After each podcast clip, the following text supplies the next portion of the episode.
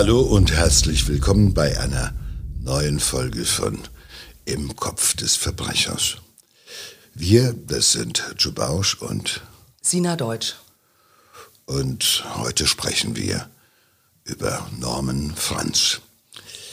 Norman Franz ist einer der gefährlichsten Verbrecher Deutschlands und einer der meistgesuchtesten europaweit. Europol nahm Franz auf seiner Webseite der meistgesuchten Verbrecher Europas auf. Europe's Most Wanted. Auf diese Liste schaffen es nur die ganz schweren Jungs. Norman Franz passt perfekt in die illustre Gesellschaft von Terroristen und Drogenschmugglern, von Waffenhändlern und Betrügern so wie von Mördern, wie er selbst einer ist. Sie alle eint eines. Sie sind auf der Flucht. Ähm, Anfang März wurde eine neue weltweite Öffentlichkeitsfahndung äh, nach äh, Norman Franz eingeleitet. Ähm, muss dazu sagen, das aktuellste Foto von ihm ist 23 Jahre alt. Ähm, fast so lang ist er auch schon auf der Flucht.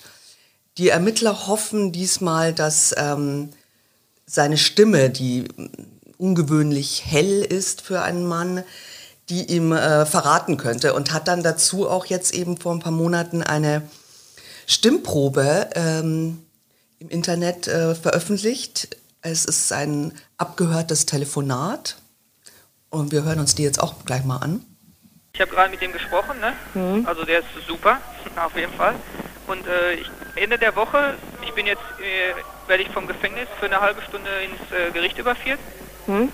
Oh. Und äh, da wird dann äh, in, entschieden, ob ich äh, ausgeliefert werde oder nicht. Ich weiß nicht, ob das endgültig ist. Auf jeden Fall, da findet so ein Vorhengst statt. Ende der Woche, jetzt weiß ich wann genau. Yeah, yeah. Also ich weiß auch nicht, ob das die endgültige. Auf jeden Fall ist das schon mal so eine Verhandlung, so worum es darum geht. Mhm. Äh, ja, mach das mit dem Bekannten ruhig und yeah. äh, ja und äh, wenn er das erledigt hat. Grad, ich habe gerade die Ehefrau angerufen, weißt du, von dem Mann. Ja, ja, ja, ja. Also die war nicht da, aber ich habe im Büro angerufen. Der ist jetzt unterwegs, der probiert die überall zu. Äh, ja, schon sehr äh, auffällig, ne? Ja, schon, schon eine markante Stimme. Aber die Frage ist eigentlich, kann, äh, also ich frage mich, das ist ja jetzt auch schon alt, dieses abgehörte Telefonat. Ähm, äh, altert eine Stimme oder kann man sie, also hat ja mehrfach sein Aussehen auch verändert? Man denkt ja, man weiß ja, das machen dann Verbrecher auf der Flucht gerne, dass sie sich operativ irgendwie umoperieren lassen oder so. Kann man denn auch eine Stimme zum Beispiel äh, operativ verändern? Naja, äh, natürlich kann man äh, eine Stimme operativ verändern, indem man halt äh, Stimmbänder operativ verkürzt äh, oder irgendwelche anderen Eingriffe im Bereich der Stimmlippen macht, Kehlkopf. Aber da gibt es natürlich keine Erfolgsgarantie. Also eine Stimme tiefer zu machen, glaube ich, ist wahrscheinlich ungleich schwieriger, als sie noch höher zu machen. Und dann wäre er noch auffälliger. Ich glaube, ähm, das ist ähm, eher unwahrscheinlich, dass er das gemacht hat. Damit rechnet ja auch die Polizei, dass er das nicht gemacht hat. Und äh, es ist natürlich so, man kann sein Äußeres verändern, aber die Stimme, wenn man erstmal erwachsen ist, und das ist er ja schon gewesen zum Zeitpunkt dieser Stimmprobe, äh, die ändert sich eigentlich äh, über viele, viele Jahre oder Jahrzehnte kaum. Und insofern ist das schon ein deutliches, bleibendes Merkmal. Ja, bislang ist die äh, Fahndung jetzt äh, nicht sehr erfolgreich. Ähm, also das Landeskriminalamt äh, Nordrhein-Westfalen in Düsseldorf sagt, ähm, es sind noch nicht sehr viele Hinweise eingegangen und äh, die sind auch, die wenigen sind auch von sehr unterschiedlicher Qualität. Aber äh, natürlich sagen sie auch, es ist die, alle Hinweise sind noch in der Bewertung und können noch nicht abschließend beurteilt werden und äh, sagen aber auch, dass diese Hinweise sich nicht auf bestimmte Länder oder Regionen konzentrieren. Also er ist weiter ähm, ein Phantom. Aber schauen wir uns mal an, wer ist Norman Franz eigentlich? Äh, wie ist seine Entwicklung? Der kommt ja aus deiner Ecke, Joe. Ja, da kommt äh, aus dem Sauerland, aus, äh, glaube ich, näher am Höchsten. Das ist jetzt gerade mal sechs Kilometer von meinem aktuellen Zuhause. Und äh, auch ähm, äh, den Beginn seiner kriminellen Karriere, ähm, der liegt ja auch bei mir in der Ecke in Dortmund, so Großraum Dortmund. Und äh, insofern ist das, wie wir im Ruhrgebiet sagen würden, einer von uns, also, wenn man es übertreibt.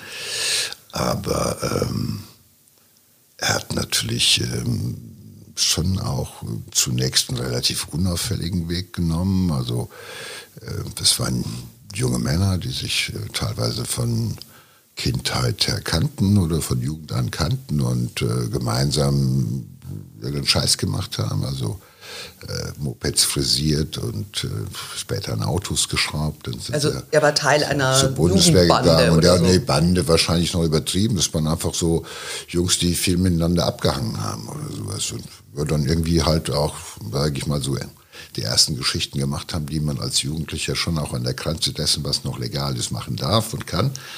Also dann haben sie angefangen, äh, im Hinterhof an Autos rumzuschrauben und die zu verticken.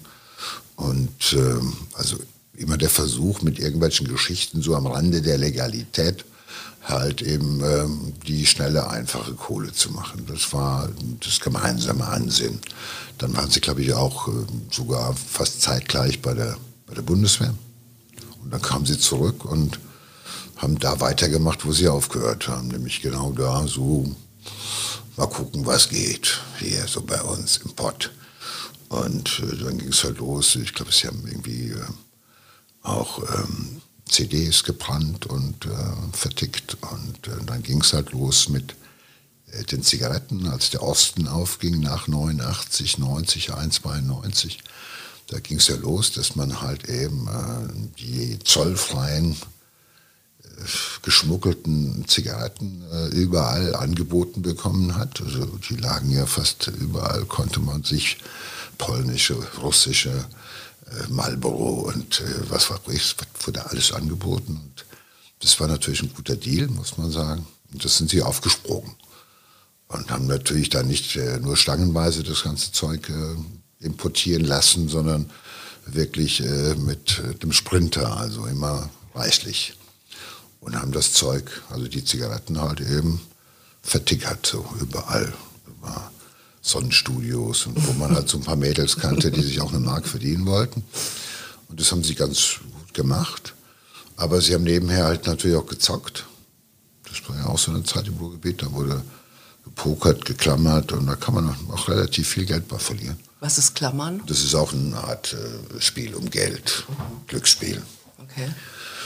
Und äh, dabei haben sie sich halt verzockt und dann haben die Polen aber irgendwann mal gesagt, okay, neue Schore, also neue Zigaretten gibt es nur, wenn, ihr, wenn die Kohle darüber wächst. Für das, was wir schon geliefert haben und auch das, was ihr jetzt haben wollt. Und dann haben wir gesagt, okay, das gibt vielleicht Stress mit den Polen, wenn die jetzt kommen. Weißt du, um wie viel Geld es da ging? Nein, ich glaube, es ging irgendwie roundabout vielleicht 30.000 oder sowas. Es war nicht Mark die Welt. damals. Mark. Es war ja nicht die Welt. Ja. Ist ein Haufen Geld immer, klar, aber und es war wohl klar, dass die Polen jetzt irgendwie, äh, sage ich mal, Thermik machen. Ne? Also dass die nicht äh, die Zigaretten abliefern, ohne dafür das Geld zu sehen. Oder zumindest, dass die Schulden bezahlt werden. Und das war natürlich schwierig und äh, hat man die Polen halt eben an die Hohen-Sieburg geschickt Hohensieburg ist im äh, Süden von Dortmund gelegen, ist mittlerweile ein großes Spielcasino. Und ja, damals auch schon. Und es gibt große Parkplätze da oben natürlich. Und da hat man gedacht, na gut, da trifft man sich halt eben mal ähm, an der Ecke, wo wir uns besser auskennen als die Polen oder sowas. Und die sind dann, glaube ich, zu mehreren aufgelaufen. Ich glaube, Norman Franz noch mit zwei oder drei, ich glaube drei die ganze Combo sozusagen mhm. ist aufgelaufen und äh, nur ehe die Polen aussteigen konnten aus dem Auto, ist Norman Franz dann zum Auto, hat eine Handgranate abgezogen und die ins Auto geschmissen.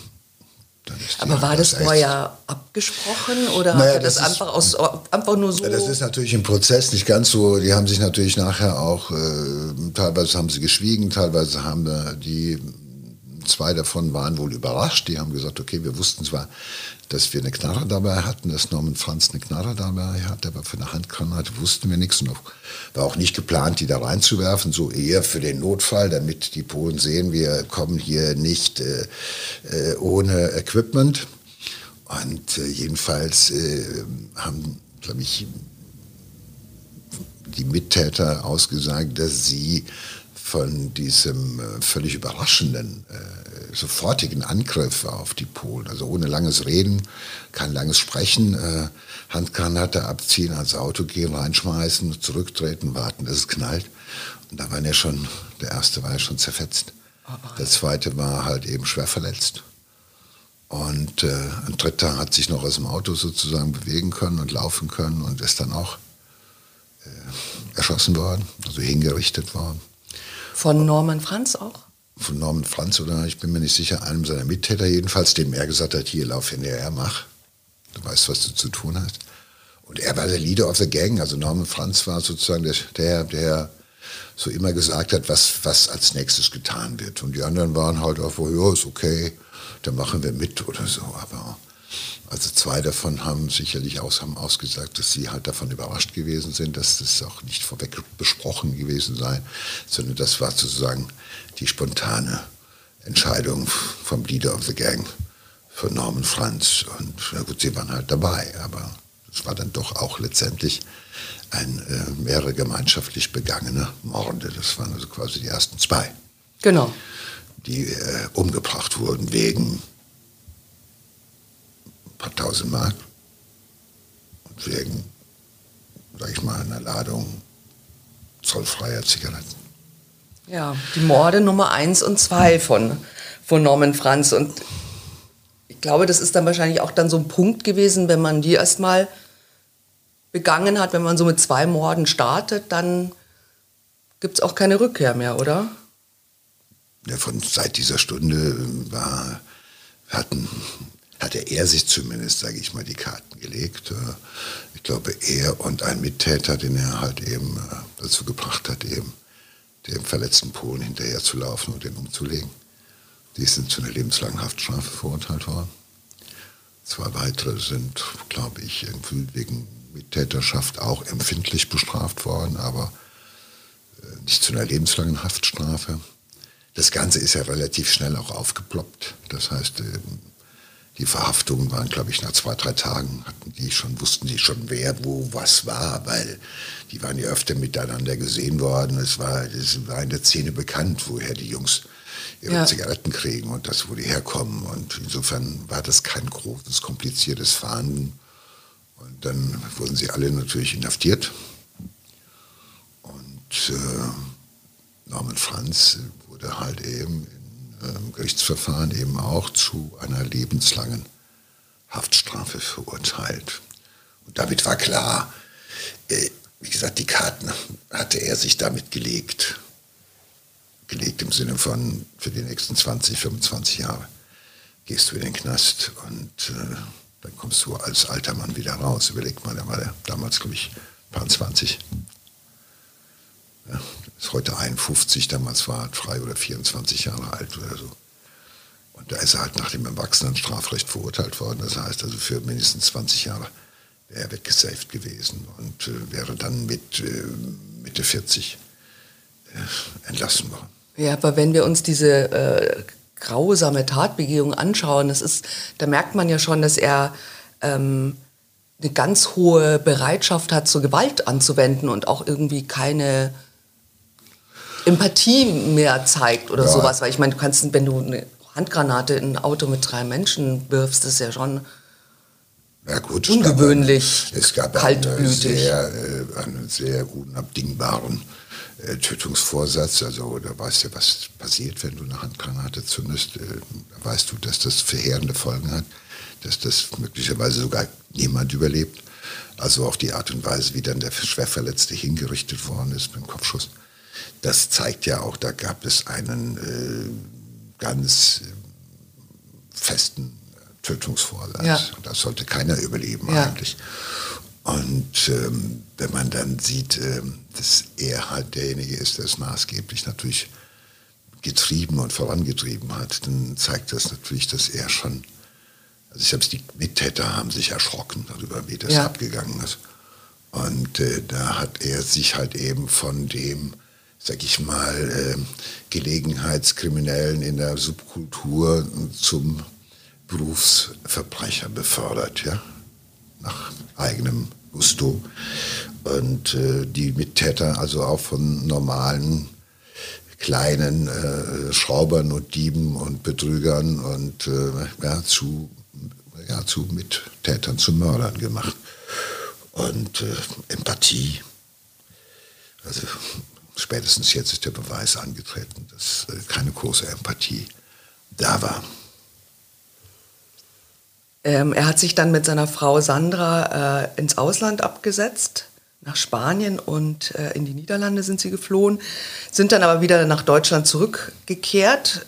Die Polizei hat ihn in Osnabrück ähm, geschnappt und wie du schon gesagt hast, er wird zu lebenslanger Haft verurteilt und ähm, sitzt zunächst in die JVA Wuppertal ein und wird dann in die JVA Hagen verlegt. Und eigentlich ist es ja, mit dieser Verurteilung ist es ein Punkt, wo diese kriminelle äh, Berufskarriere des äh, Norman Franz eigentlich hätte zu Ende sein können. Auch sollen. Sollen. Das auch. war der Plan, ja, dass man genau. damit sagte, man ist gefährlich, der wird jetzt erstmal lange weggesaved muss sich bewähren und wenn er sich nicht gut fühlt, bleibt er die nächsten 30 Jahre hinter Gittern. War ja zu einer lebenslangen Haftstrafe, genau. die ist ja nicht begrenzt erstmal. Und äh, er ist natürlich auch relativ erfahren gewesen. Er ist ja dann aus der JVA in Wuppertal in die JVA nach Hagen verlegt worden. Und zwar im sogenannten Einweisungsverfahren. Das heißt, alle, die über eine lange Haft, also die zu einer langen Haft verurteilt worden sind, durchlaufen ein Verfahren, wo überlegt wird, was kann man mit ihm machen, also welche Sicherheitsstandards muss die Anstalt haben, wo er hin verlegt wird, äh, welche therapeutischen Geschichten sollen vielleicht wann und wo mit ihm beginnen, äh, soll er nochmal äh, beschult werden, soll er nochmal eine Ausbildung machen und sowas. Das wird da alles sozusagen in einem sechs, acht, acht Wochen langen Verfahren wird das geklärt und ähm, da saß er halt eben, sage ich mal, der JVA Hagen und äh, die Zeit dort hat er selbst auch gut genutzt, muss man sagen. Nämlich zu dem Ausbruch. Ja, er hat es wirklich geschafft, ähm, ähm, auszubrechen. Das, er hat die äh, Gitterstäbe seiner Zelle durchgesägt ähm, und ist über die Regenrinne in die Tiefe geklettert. Also ein ganz ähm, also die ich, klassischer Ausbruch. Ich kenne die JVA zufälligerweise und weiß, äh, was, das, äh, was er da geleistet hat. Das hatte schon was äh, von äh, Akrobatik, muss man sagen. Also da ist auch ein hohes Risiko gegangen, selbst abzustürzen und sich mindestens alles schwerst zu verletzen oder sowas. Das war aber egal. Vielleicht noch einen Satz zum Durchsägen von Gitterstäben oder sowas. Also auch der Ausbruch von Norman Franz hat unter anderem mit dazu geführt, dass in der Folgezeit, in den ganzen Jahren danach, äh, ich glaube, sämtliche ähm, Zellenvergitterungen äh, in nordrhein-westfälischen Gefängnissen jedenfalls äh, ausgetauscht wurden. Und zwar jetzt mittlerweile gibt es dort Chrommangan, Stahl, mhm. Vergitterungen, weil man tatsächlich gesehen hat, dass man diese alten Eisen Gitter, die ja noch in den alten ja. Gefängnissen waren, dass man die also ohne große Mühe mit sogar mit so einem mit so einem normalen Messer, also was man beim, beim Essen dazu bekommt, also dieses Messer schon teilweise reichte, wenn man genug Geduld hatte, das äh, langsam über viele Wochen oder Monate so ein Fenster, äh, so ein Gitter, so ein Stab durchzusägen. Und äh, man, man ist ja immer halt so klug wie der Verbrecher, der sich was hat ausdenken lassen der sich was ausgedacht hat. Und ähm, die sind getauscht worden halt eben. Auch das eine, ein Ergebnis äh, dieser Feststellung, dass man, man hat ja vermutet, dass seine Ehefrau ihm möglicherweise, sage ich mal, Pfeilen oder sowas in die Anstalt oder irgendwas so. In einem Kuchen ja. eingebacken. Naja, gut, das glaube ich nicht, weil kein Mensch darf Kuchen mit in die Anstalt bringen. aber das ist in Filmen immer so, in ne? Filmen, aber es ist nur in Filmen so, oder ein Brot eingebacken, aber es ist dann Brot, was in der Anstalt gebacken wird. Es kommt keine Pfeile in Kuchen hinein. Äh, es ist ja die Frage, es gibt ja also eben auch so kleine äh, Pfeilen, die sind wie auf, dem, wie auf so einem Draht und da ist, der ist Diamant besetzt und du kannst damit also sehr gut irgendwie auch sowas durch, also das kann man zusammenrollen, kann man im Körper verstecken, das kann man im Mund verstecken und beim Küssen rüberschieben. Äh, weil man das halt eben nicht so ganz ausschließen kann, sind halt mittlerweile diese Chromangan-Strahlgitter dort, die man halt eben eher nicht durch aber man, man weiß nicht, ob sie das tatsächlich äh, gemacht man hat. Man weiß es nicht, es wird da wild spekuliert, ist auch wurscht. Mhm. Es ist ihm jedenfalls äh, gelungen, ähm, diese Gitter durchzusägen, sich von da aus aufs Dach zu schwingen und dann in dem Innenhof. Also das ist schon großes Kino gewesen, was er da gemacht hat. Das, äh, also auch hohes Risiko. Aber wenn du zu einer Lebens, wenn du mit Anfang 20 zu einer lebenslangen Haftstrafe verdonnert wirst, und weiß also, hey, 25 sind alle mal im, im, im äh, den Jackpot mit 25 hast du schon mal sicher. Dann äh, gehst du auch hohes Risiko. Und der gehört zu denen. Hat äh, gesagt, hier gehe ich und äh, hat auch einen unbedingten Willen gehabt, äh, wieder rauszugehen.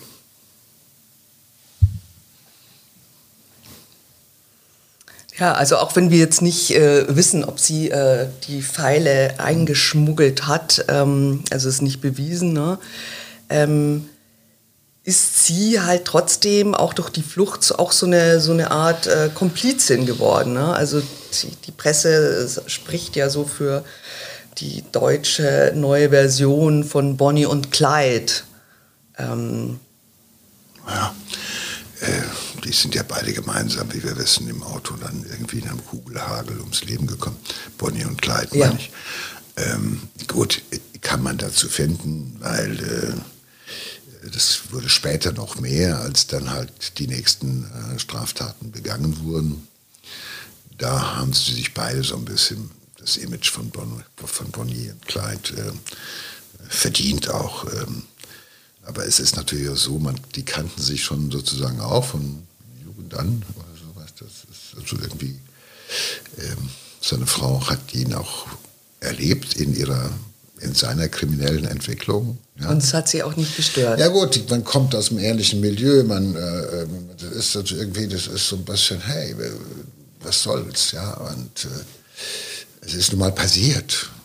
Ne? Muss man halt weiter. Ich meine, das ist ja, äh, das ist für uns schwer nachvollziehbar, dass eine Frau sagt, boah, du hast zwei, du hast zwei Menschen umgebracht, jetzt verlasse ich dich oder sonst was. Sondern das kann ja sogar bedeuten, dass man sagt, du, ich helfe dir jetzt, wird diese Beziehung auf die Probe gestellt. Jetzt hast du zu liefern. Jetzt beweist du, ob du mich liebst oder ob du mich verlässt. Bei, ja, ist ja auch bei jedem auch Scheiß. Wenn du mich bei jedem Scheiß verlässt, ja, äh, wo kommen wir denn hin? Ja, äh, schafft ja auch Gemeinsamkeit. Es schafft da, ne? Gemeinsamkeit, es ist ja auch ein gemeinsamer Gegner da, ja. also so eine Geschichte oder so ein Druck zu geraten, das ist, geht ja vielen so, also jetzt nicht so extrem, aber es gibt ja viele Beziehungen, die dann sozusagen an Fahrt aufnehmen und Stärke gewinnen, weil jetzt irgendwie eine bedrohliche Situation entstanden ist, eine existenzielle bedrohliche Situation, wo dann so ein Paar zusammensteht und zusammenfindet. Und das ist ja, äh, und vor allen Dingen, er ist ja noch viel abhängiger von ihr, als es jemals zuvor gewesen ist.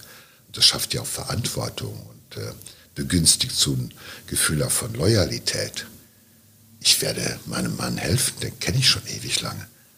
Ja, da ist nicht die Polizei erstmal das Naheliegendste, sondern ich kümmere mich um den. Und äh, das finde ich auch erstmal nicht ähm, schlecht. Auch, äh, ich meine, klingt jetzt blöd, wenn ich sage, ich finde das ja in Ordnung, dass eine Frau ihrem Mann beim Ausbruch hilft und ihn vielleicht bei seinen Straftaten begleitet. Das kam ja später erst dazu. Aber es, das ist natürlich auch so eine Spirale und eine Eskalationsstufe und irgendwann gehst du weiter. Es fängt ja relativ harmlos an. Bring mir mal was mit in den Knast. Und dann guck mal da, am Ende gehst du mit und begleitest ihn auf seinen Raubzügen. Das ist natürlich nochmal eine andere Dimension. Ähm, das heißt also äh, später, also nach dem Ausbruch, haben Sie dann, äh, waren Sie gemeinsam auf der Flucht? Oder weiß man das? Ja, War klar. schon? Waren Sie? Sie waren gemeinsam auf der Flucht. Aber entscheidend ist ja, äh, ich sag mal, äh, wir denken immer, oh, das ist ein psychopathischer Täter, den kann man doch nicht mögen, warum kann man den auch noch unterstützen als Frau oder sowas. Äh, es sitzen viel weniger Psychopathen im Knast, als draußen frei rumlaufen. Und auch die werden äh, gewertschätzt, die werden geliebt, äh, bringen Frauen dazu, furchtbare Sachen zu machen, wo anschließend sagen, Allerdings, Scheiße, ja. Scheiße, Ja. wie konnte ich das überhaupt tun? Also äh, fasst euch an die eigene Nase, sage ich Ja. immer nur, ja, guckt da hin, weil ähm, auch die sind charmant und die haben auch natürlich, äh, äh, Norman Franz hat ja schon auch einen großen äh, ähm, Einfluss gehabt auf seine Mittäter und konnte die führen und wurde sozusagen unausgesprochen als der Leader of the Gang angesehen. Ja, da musste er nicht drum kämpfen oder sowas, sondern das ergab sich, weil er hatte immer die guten Ideen und ging voran. Und äh, das hat er da auch gemacht. Und insofern es ist auch äh, nicht verwunderlich, dass äh, seine Frau äh, ihm äh, weitergeholfen hat und zur Seite gestanden ist. Dass das dann weiterging, war vielleicht nicht am Anfang in Teil ihres Plans, aber irgendwann bist du dran im Strudel. Und dann ist Rückkehr schwer. Ja, und dann ist, äh, das, das hatten wir ja schon mal besprochen auch, ne, ähm, so ein Leben auf der Flucht äh, ist ähm, ganz schön teuer. Ich habe mal mit einem ein Gespräch geführt, der war lange auf der Flucht und er sagte, Doc, das ist ungefähr, rechne mal, das Achtfache, das Acht- bis Zehnfache von dem, was so ein normales Leben kostet. Weil du darfst, du hast nicht ein Telefon, du hast nicht ein oder zwei, du hast vielleicht drei Telefone. Die musst du irgendwie immer wieder prepaid und wegschmeißen und neu. Und dann mietest du nicht ein Hotelzimmer, sondern zwei oder drei. Und wenn du draußen in der Subkultur sagst, ich brauche einen Pass, und deine Fresse ist überall in der Zeitung zu sehen auf der ersten Seite, dann kostet der halt eben auch das Zehnfache. Weil nicht deine Kumpel sagen, hey, ich helfe dir, sondern hey, du hast ein Problem. Ist teurer geworden. Das heißt, du brauchst Kohle. Und äh, also du musst auch teilweise Sachen einfach wegschmeißen, Klamotten einfach im Hotel lassen, nicht mehr zurückgehen. Äh, Koffer äh, ne, lässt du halt einfach liegen. Überleg mal, wenn du andauernd Spuren vernichten musst, dann hast du keinen äh, vollen Kleiderschrank, sondern dann hast du viel Zeug, was irgendwo in der Welt rumliegt. Und Unglaublicher Stress auch. an Stress und Wahnsinn. Autos zulassen, auf andere Leute zulassen und so weiter und so fort. Äh, Das ist immer halt eben den, den Aufenthaltsort permanent wechseln. Äh, Du musst gucken, wie gesagt, Papiere zu kriegen, die halbwegs äh, safe sind im Sinne von, dass sie nicht sofort auffallen, dass das äh, gefäl gefälschte Papiere sind. Das heißt, du brauchst die besten die dir dabei helfen und die musst du erstmal auch ähm, auftun, die musst du kennenlernen. Und äh, weil auch Norman Franz war natürlich schon jemand, der in so der Subkultur vorher unterwegs gewesen ist, aber du musst dann halt, trotzdem brauchst du Kohle, weil jeder, der dir hilft, sagt, das kriege ich dafür. Ja. Ja, aber ich meine, er hatte natürlich kein Geld. Ich meine, er war im Gefängnis. Ähm, die, Polen-Geschichte, es hat ja kein Geld gebracht in dem Sinne. Das heißt, er hatte kein Geld und er hat dann auch ähm, gleich äh, zwei Wochen nach dem Gefängnisausbruch äh, einen Geldtransporter überfallen. Das war in der Innenstadt von Weimar. Ähm, er hat tatsächlich mehrere tausend Mark dabei erbeutet, aber er hat dabei auch Mord Nummer drei begangen, weil einer der Sicherheitsleute, war erst auch 54 Jahre alt, durch einen Schuss dabei ums Leben kam. Ein Schuss, den Norman Franz auf ihn abgefeuert hat, also ein weiterer To- Toter. Also er ist jetzt äh, äh, auf einem Weg ohne Umkehr. Das muss man konstatieren. Also jetzt spätestens ist klar, Norman Franz ist kompromisslos. Er ist brandgefährlich. Und es gibt im Zweifel keine Überlebenden. Und ähm, das zeigt auch nochmal äh, viel über seine Person. Also man kann so sagen, naja gut, äh, wie würde ich reagieren, wenn ich zu einer lebenslangen Haftstrafe verurteilt werde und habe ja eh nichts mehr zu verlieren. Ob ich jetzt zwei Leute umbringe, drei oder fünf, mehr als LL, also lebenslang kann ich ja nicht kriegen. Ähm, aber so wie er agiert, dass er also nicht erstmal Warnschüsse groß oder sowas, sondern sofort äh, pff, drauf. Das ist schon äh, nochmal die Dimension obendrauf. Ja. Also der geht überhaupt kein Risiko mehr ein, dass irgendjemand ihn äh, sofort erkennt oder irgendjemand äh, noch die Gelegenheit hätte, äh, Polizeikräfte zu alarmieren. Äh, der geht auf Nummer sicher. Rücksichtslos. Ja, er legt einfach jeden um, der sich ihm in den Weg stellt. Das sind natürlich ja, unschuldige Menschen. Weg, die sind alles, was zwischen ihm und dem, äh, dem Plan, äh, ans Geld zu kommen, steht oder jemand, der in der Lage wäre, ihm die Polizei noch hinterher zu schicken, der wird ausgeschaltet. Und sie haben ja kurz danach wieder zugeschlagen. Ja, also Geldtransporter, ähm, das sind natürlich so rollende äh, Banken. Ne? Kann man leichter beobachten und leicht plündern und ähm, geht nicht so ein Risiko ein, wie zum Beispiel jetzt eine Bank zu überfallen. Nein, ne? das ist ein anderer Grund. Der Grund ist der, die Banken haben einfach nicht mehr so viel Geld. In der Bank ist es schwieriger. Auch damals schon. Damals fing das ja an, dass die Banken ähm, äh, einen Großteil des Geldes sozusagen eben äh, in einem Tresor hinterlegt haben und du musstest oben dann stehen und sagen, Moment, ich will so viel, dann wartest du, das wird dann, kommt dann irgendwie über so, sage ich mal, über so ein Band nach oben, dauert alles endlos. Also um in der Bank an viel Geld zu kommen, musst du entweder eine Geiselnahme machen, das ist immer schwierig, weil pff, dauert lange, äh, muss verhandeln, du weißt nicht, wie es ausgeht. Also du rätst von Banküberfällen nee, ist der grundsätzlich Grund, warum, ab. Also das kann man machen, aber es kommt nicht viel bei rum. ja, es ist so ungefähr, also wenn du dich von Anfang ja, an, wenn du von Anfang an sagst, ich bin mit ein paar Tausend zufrieden äh, und äh, für, kurz rein, kurz raus, dann ja, aber Norman Franz ist natürlich auch ein ausgeschlafener, äh, jetzt mittlerweile auch schon äh, schwer und Gewohnheitsverbrecher. Und er kennt sich aus. Und äh, so, eine, ähm, so ein Geldtransporter, den man beobachtet und sagt, da ist, äh, das ist quasi eine rollende Spardose. Äh, die ist, das sind zwei Typen drin. Wenn ich da einen umlege, dann ist der Auto schon sehr ergriffen und äh, dann hole ich mir die Kohle weg. Und ich, es passiert draußen. Ja, also der ist halt eben auch schon raffiniert und geht auch keine Kompromisse ein. Ja. Das ist, das weiß er mittlerweile. Also das hat sich ja in der kriminellen Szene rumgesprochen, dass das mit den Banken ein bisschen heikel werden kann. Und, äh, äh so. Ja, Geldtransporter funktioniert aber für ihn sehr gut. Ich meine, er braucht auch äh, dann schon sehr bald wieder neues, frisches Geld nach diesem äh, dritten Mord und ähm, die, seine Frau Sandra und er überfallen wieder einen Geldtransporter und zwar vor einer Metro-Filiale in Halle an der Saale.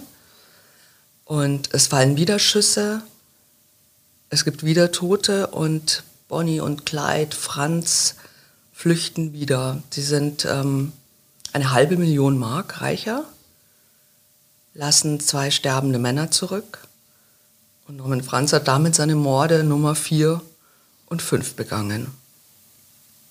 Ich sagte ja, Täter wie Norman Franz gehen immer auch hohe Risiken ein, was ihr eigenes Leben angeht, aber auch was das Leben anderer angeht, das ist ihnen genauso wurscht. Also ob da jetzt zwei liegen und sterben oder drei oder mehr, äh, er macht keine Kompromisse und das zeugt, dass er halt eben von Mal zu Mal immer gefährlicher geworden ist, also noch gefährlicher als, es geht schon gar nicht mehr, die Steigerungsstufe geht gar nicht mehr.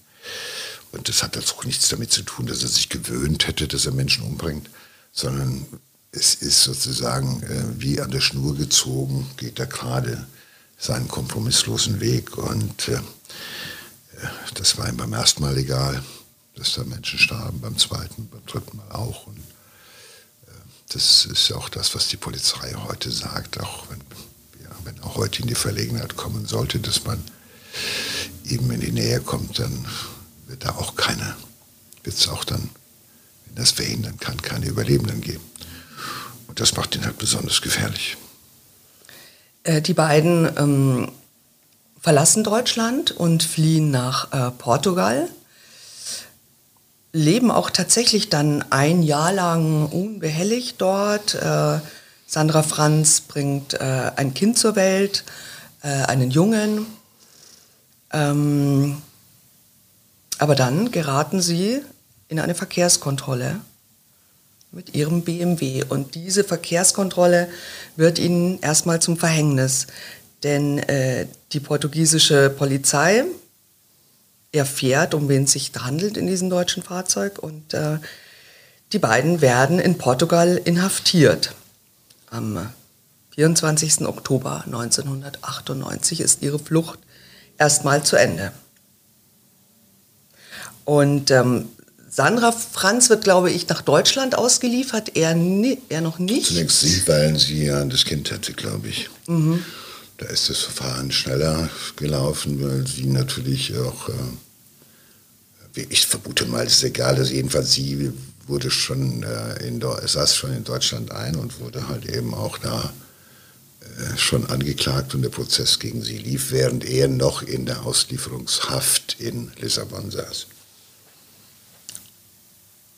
Und ähm, man hatte irgendwie auch Angst, ob das, also es gab ganz große Sicherheitsvorkehrungen bei ihrem Prozess. Ne? Ähm, sie hat auch ausgesagt und sie wurde dann zu sechs Jahren und drei Monaten verurteilt. Das ist natürlich sehr wenig, aber sie galt auch noch als Jugendliche. Also das kam auch nochmal strafmildernd dazu. Äh, sie selbst hat ja auch nicht ähm, geschossen. geschossen. Insofern. Ähm, ähm, aber davor, bevor dieser Prozess stattfand, äh, ist es ihm tatsächlich gelingen, gelungen. Er war ja in so einem, in diesem Zentralgefängnis in Lissabon, wie du sagst, und er hat es wieder geschafft, da auszubrechen. Ja, wieder, es ist ihm gelungen. Ich weiß es noch, als es durch die Medien ging. Erst hieß es, Norman Franz wird jetzt in Kürze ausgeliefert, bla bla bla. Und plötzlich eine Nacht, bevor er ausgeliefert werden sollte, also fast schon Irre. Timing wie im Kinofilm, ja es ist ihm gelungen, äh, auch aus diesem Zentralgefängnis in äh, Lissabon äh, ja, spurlos zu verschwinden. Und man war ja dann noch in großer Sorge, dass er seine Frau, also dass er diese Gelegenheit äh, nutzen würde, seine Frau äh, aus dem Gerichtssaal oder aus dem Gefängnis zu befreien. Er hat sich aber jedenfalls, deshalb war da ein Riesenaufriss, weil man wusste, er ist unterwegs, die Frau wird angeklagt, das Kind.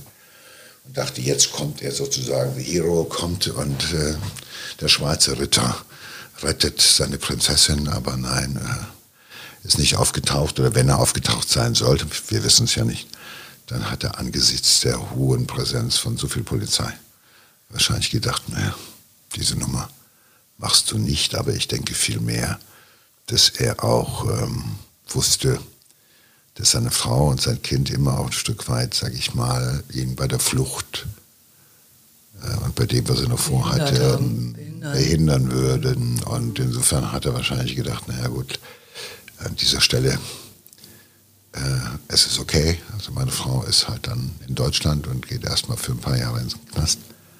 Aber ich ähm, muss mein Leben anders einrichten, weil äh, ich meine, er kann ja nicht damit rechnen, dass er noch ein drittes oder viertes Mal ausbrechen könnte.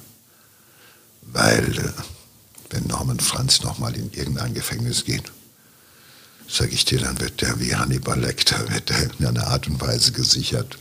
Weil es ist jetzt, wird er nur noch von weltweiter Peinlichkeit, wenn es dem nochmal gelingen könnte, aus einem Gefängnis auszubrechen. Ja, auf jeden Fall ist das so, glaube ich, ist das, auch war das das das Ende ihrer Beziehung dann auch irgendwie, ne? Ja, ich denke ja, weil äh, ein Leben auf der Flucht gemeinsam ist halt, äh, ich sag mal, das Leben von Bonnie und Clyde, das hat ja nicht lange gedauert, das ja. gemeinsame Leben. Und äh, so bescheuert ist, ähm, also was heißt so bescheuert, aber Norman Franz ist ein kaltblütiger Denker.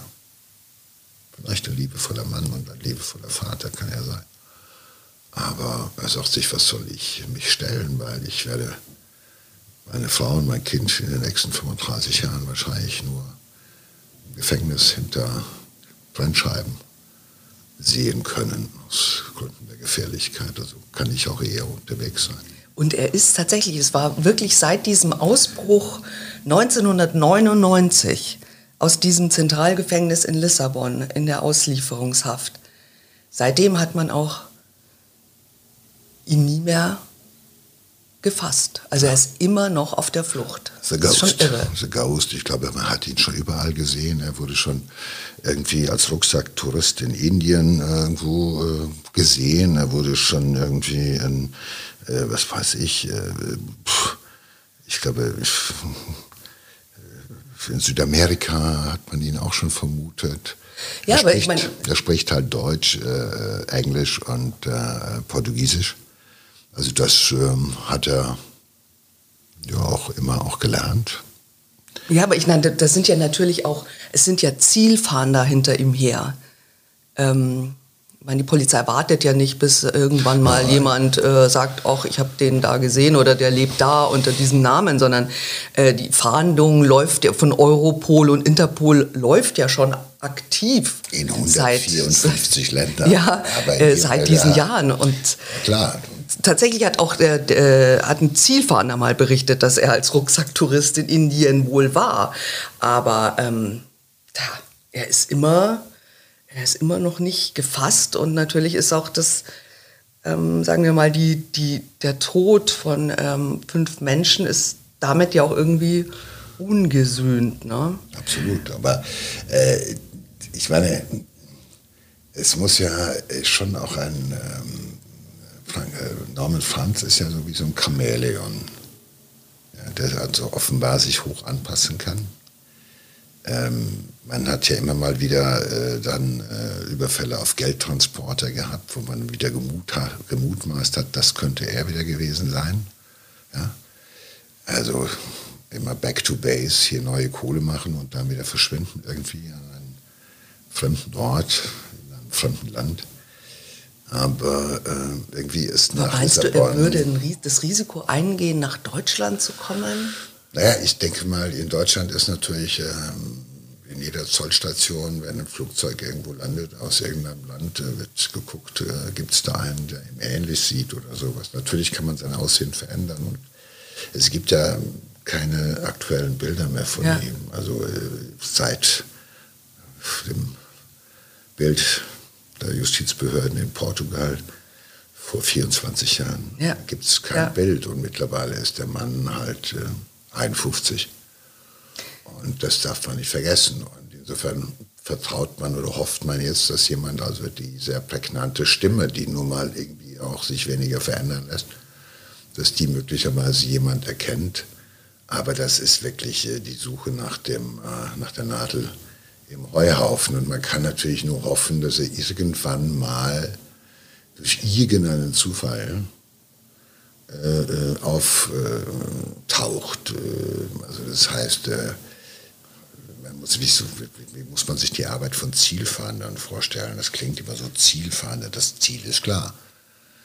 Die Fahndung, was entwickelt sind auch klar, aber du musst ja immer wieder in fremden Ländern irgendwie agieren, du musst mit den Polizeikräften vor Ort äh, unterwegs sein. Das ist ja nicht hier so James Bond-mäßig, wir sind da und hier und ja, die ganze Welt guckt, äh, sondern es ist ja ein Wahnsinn, dass er in einer Welt, in der so viele Daten, überleg mal, wann er geflohen ist, vor 24 Jahren, was seit 24 Jahren an Möglichkeiten äh, der digitalen Fahndung sich noch entwickelt hat, überleg das mal, was weiß ich, dass man Daten in Sekunden schneller austauschen kann, dass man Bilder über die Welt schickt oder sowas, dass man fast schon äh, äh, ja, mit Google Earth gucken kann, ähm, wo man jemanden finden würde. Aber ähm, offenbar ist er ähm, vor allem, du darfst, nicht, du darfst nicht vergessen, oder? es ist ja auch so, äh, Zielfahndung bedeutet ja auch, sage ich mal, in so einem Milieu mal nachzuhaken. Gibt es da einen Deutschen, der irgendwann mal gekommen ist, der Portugiesisch redet, bla, bla, bla. Äh, wie wird denn, wie, was heißt denn Zielfahndung? Man weiß ja nicht, wo er ist und geht dann ja. hin und holt ihn raus. Äh, sondern man muss ja überall, äh, die, äh, wie so ein Angler, überall hält man mal den Wurm in das durch trübe Gewässer und guckt, ob was schnappt oder ob einer eine Information hat und äh, die einen weiterführen könnte und so weiter. Das ist schon ein Riesenauf, ein Riesenaufriss, der gemacht wird, finde ich auch richtig so, weil man halt zeigen möchte, dass auch ein Norman Franz nicht ungestraft äh, aus der Nummer rauskommt. Also ja, aber ich meine, dieser Druck äh, auf ihn, der ist ja schon enorm äh, seit all diesen Jahren, aber er scheint das ja ganz gut auszuhalten. Naja, zumindest hat er erstmal einen Haufen Kohle gehabt beim letzten Mal. Das war ja fast eine halbe Million oder eine halbe Million.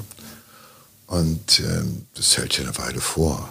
Und äh, wenn es dir gelingt, irgendwo Platz zu finden, wo du halt einfach unauffällig leben kannst und nicht ganz viel Geld für die Flucht noch weiter ausgeben musst, dann, weil ich denke mir, jede Bewegung über irgendeine Landesgrenze, jeder, jedes Besteigen eines Fliegers, jedes Mal, wenn irgendwelche Lichtbilder und Daten in irgendeiner Weise abgeglichen werden, und das heute ja in der Geschwindigkeit von Sekunden, äh, wirst du ja auffällig. Und insofern glaube ich, dass er irgendwo abgetaucht ist, wo er ein unauffälliges Leben führt unter irgendeiner Legende oder in irgendeiner Ecke, wo es keinen interessiert. Ich meine, in Portugal war er in Albufeira. Ich, du warst schon mal da. Also das ist, da kannst du auch, das sieht ja aus wie ein Plattenbau irgendwie äh, für die ganze Küste verteilt. Ob da einer ist oder nicht ist, das interessiert niemanden eigentlich. Aber weil die, die vulnerablen Punkte, so hat es mir mal einer erklärt, ist natürlich, wenn du auf der Flucht bist, wenn du halt immer wieder, wenn du Flieger benutzt, wenn du irgendwo äh, auf öffentlichen Plätzen unterwegs bist. Und heute gibt es ja auch über Kameras und so weiter. Also das Fliehen, das Fliehen und auf Flucht sein ist einfach auch, zumindest in den letzten zehn Jahren, schwieriger geworden. Und, äh, Aber meinst du, er könnte wirklich so ein, äh, sich irgendwo niedergelassen haben und wirklich so ein ehrbares Leben als, weiß nicht, wie diese Nazi-Größen, die dann irgendwie äh, in Südamerika so ein ganz äh, Buchhändler geworden sind oder sowas. Ist sowas kann vorstellbar? Man als, kann man als Schwerverbrecher und mehrfacher Mörder nochmal ein ehrbares, unauffälliges Leben führen? Also man kann so tun, als ob. Aber ähm, ähm, er weiß ja eines, er kann nie sicher sein. Und insofern muss man sagen, man muss ihn auch nicht gerade beneiden, weil ich kenne einige Leute, die sind irgendwie nach langen Monaten Flucht in den Knast zurückgekommen und haben mir gesagt, ich bin so froh, dass das vorbei ist.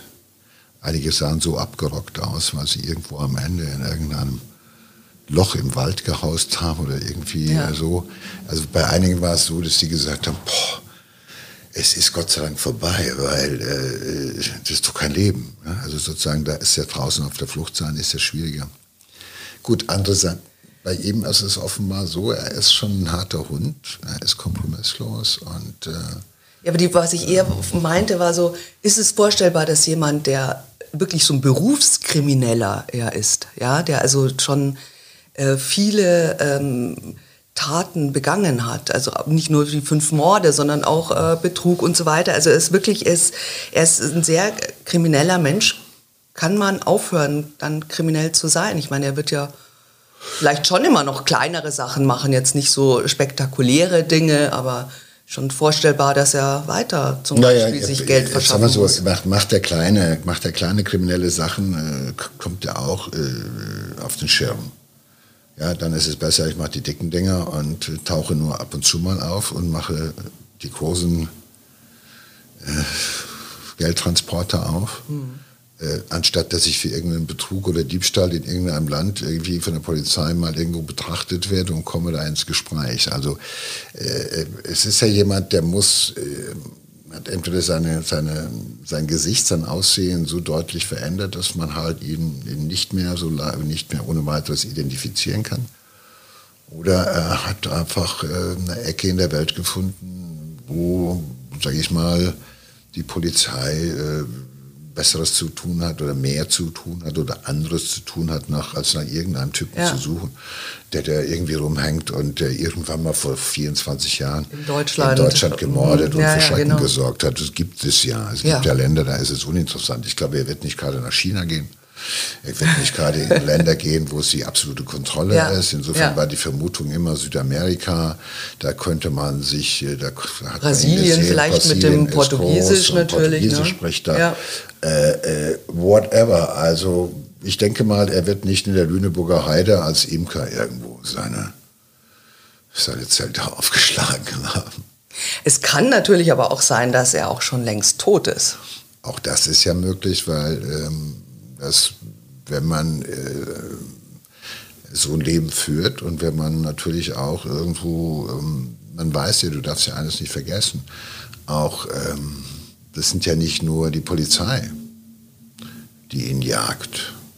Ja? In dem Moment, wo äh, die Presse verkündet, hier hat einer 500.000 aus einer Spardose geraubt, weiß auf die Zähne, wenn einer auftaucht, oh, der Junge hat jetzt Geld an den Füßen. Da wollen wir uns gerne beteiligen. Das darfst du nicht vergessen. Das ist ja immer auch, also du hast ja nicht nur die Polizei an der Hacke, sondern halt eben auch diese Kultur, die sagt, jetzt kommt da so ein Franz, der ist schon, da, da taucht plötzlich ein Deutscher auf, der hat einen Haufen Geld. Und insofern ist deine Vermutung, dass man ihn auch vielleicht irgendwo in irgendeinem Hotel in Bogotá umgelegt haben könnte, weil ein anderer die Kohle haben wollte, die Beute haben wollte, gar nicht so weit weg. Aber wie dem auch sei, wir werden es vielleicht, wenn wir Glück haben, nochmal erfahren. Dann machen wir einen weiteren Podcast über ihn und erzählen die Geschichte von Norman Franz dann äh, zu Ende. Ich würde mich freuen, wenn es so eine Fortsetzung gäbe, dass man die Geschichte weitererzählen könnte, weil es ist natürlich spannend, äh, über jemanden zu reden, dem es gelungen ist, äh, wiederholt auszubrechen und der bis heute nach 24 Jahren nicht wieder aufgetaucht ist. Ey. Aber äh, ob man ihn beneiden muss um das Leben, wie gesagt, das wage ich zu bezweifeln.